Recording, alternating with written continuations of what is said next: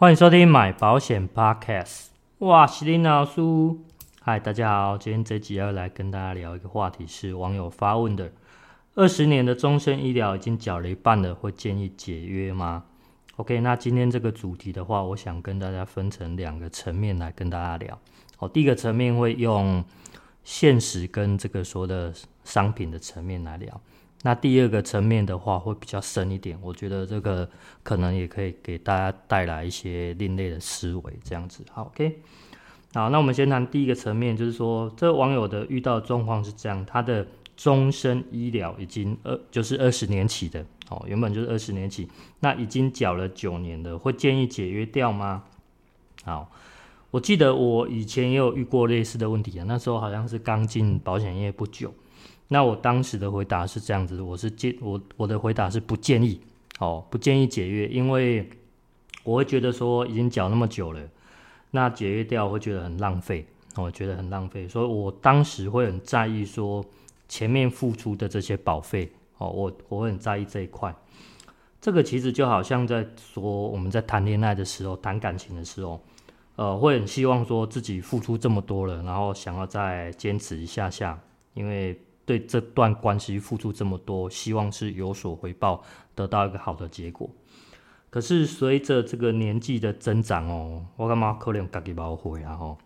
然后还有一些遇到一些经验跟各种状况啊，我的想法跟做法，我觉得我自己也不断的在修正啊吼。那现在我可能会给出不一样的答案。好，那。当然，在这位网友底下留言，还是有很多一些资深的，然后经验丰富的业务，他们给的答案大概是说，诶，没有办法判断，或者说你自己决定吧。哦，对我来讲，我看到这样的回答，我干嘛你有讲啊，不讲？哦，就很没有意思，因为你讲这个感觉，我觉得像废话啦。好，所以我就在底下回复这位网友，我说你已经缴了九年了。这九年你就当做打水漂吧，就给他过去吧。哦，你剩下还有十一年的保费，那十一年的这些保费的钱来换这份未来的保障，你自己去评估划不划算？哦，我给他这样的反应。呃，其实这段话其实也在反映我自己目前的爱情观是这样。我会觉得说，如果今天是一段好的关系的话，哦，我愿意继继续去等待下去。可是今天如果遇到的是一个有毒的关系，哦，我会希望说趁早结束掉，我就比较不会像以前去执着说过往到底付出了多少。哦，我会比较更放在未来这一块。哦，我相信我目前的这个爱情观在婚姻关系其实也是适用的。呃，大家也其实也知道，不希望活在那种不健康的婚姻关系。我觉得我自己光想到这一点，我就会觉得很痛苦。哦，虽然我目前还没有结婚，但是。用想的，我就觉得这样的婚姻关系很差。好，那当然我给大家回复不止这样，我在底下附上我的个人经验啦。那个人经验不是爱情的，不是婚姻的，好，是单纯我的保单的经验遇到的状况。因为啊，以前我家人也有帮我买一张终身医疗，是十五年期的。好，那年缴保费大概一万，那已经缴了十年了，那剩下五年才说要换我来缴。那我自己会去想啊，说我花这五万块，因为五年嘛，五万块住院一天也才赔六百块哦。哦，以前的保单是这样子，那等于说我要住院八十几天，我才可以把这五万块给拿回来。好，那如果住不到，当然就拿不回来，就就就是纯粹保障这样而已。那如果我今天因为我总缴是十五万，不是五万块，如果我十五万都要拿回来的话，我的住院天数还要再乘以三倍。OK，说我到底要住几天呢？啊？哈，这个是我在怀疑的。哈，那因为我会觉得说，嗯，这个六百块哦，尤其是在未来来讲，六百块的，而且在四五十年后吧，这个六百块我不确定它到底能够买什么呢。哦，你看这个通货膨胀来看，可能只剩下一块鸡排，还是一个洋葱面什么的。所以它等于是一一直贬，一直贬下去了，所以我觉得非常非常的不划算，所以我就执意把这张保单砍掉了。虽然它只剩下五年，哦，大家可能会觉得很可惜，但是我怎么算我都觉得这不是一个好的。好，那后来这位网友也有提供他自己的状况哦，说明一下他的遇到的实际状况是这样子。他说他买了红太阳人寿的保单，是日额大概两千的终身医疗，保费一年保费将近三万块。那还有个附约是正本的实支实付，保费一千多，不到两千而已。那他自己有在想说是要解约补其他的保障，可是他怕这张保单解约掉，那是不是会后悔，然后还是错过解错了这样子？那最后我看到这些，我就觉得说，那我给他两个方向的建议好了。好，第一个方向是说，如果你今天连这个副约都不要了，哦，你想要去换更好的医疗险的话，那副约不保留，那你再去考虑要不要解约这件事情。哦，因为我看来这个副约是还算蛮便宜的。哦，那第二个方向就是说，如果你今天觉得这个副约还不错，你可以留下来，那你只要把你的主约的保额从两千降为一千，哦，那。你的保额降了，等于你的保费也只要付出一半，等于说你还有将近一万五左右的预算，你可以再去去规划其他的你想要的。我觉得一万五在他这个年纪二十几岁，其实还算蛮好规划的了哈。哦，那呃，我觉得很好的是，我觉得这样的方式会比较适合他，因为比较不会说在于零跟一之间做选择，有跟无之间，反而他可以。做到一个比较折中的方式，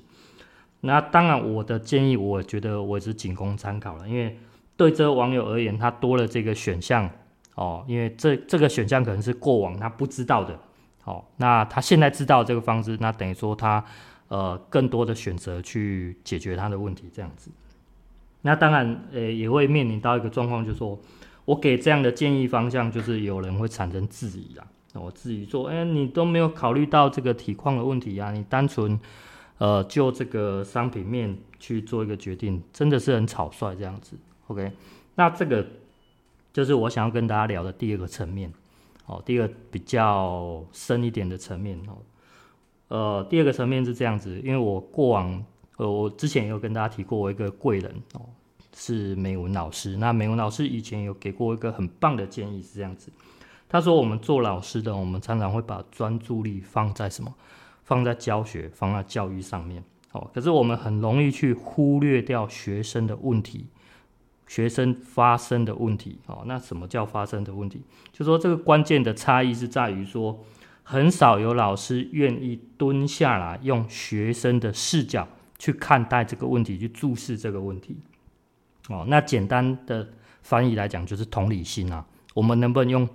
跟学生一样的同理心去去去解决去看待这些事，因为角度不一样嘛。好，那相同的，如果我们今天把呃同理心放在这网友身上，你会发现其实这些很多业务身上，业务专注的在哪里？专注的他们想要以很专业、很 professional、很厉害的角度，或者是说很棒的方式，很全方位的想要给保护一个解决的方案。好，他们的角度是这样子，可是却很容易忽略掉作为保护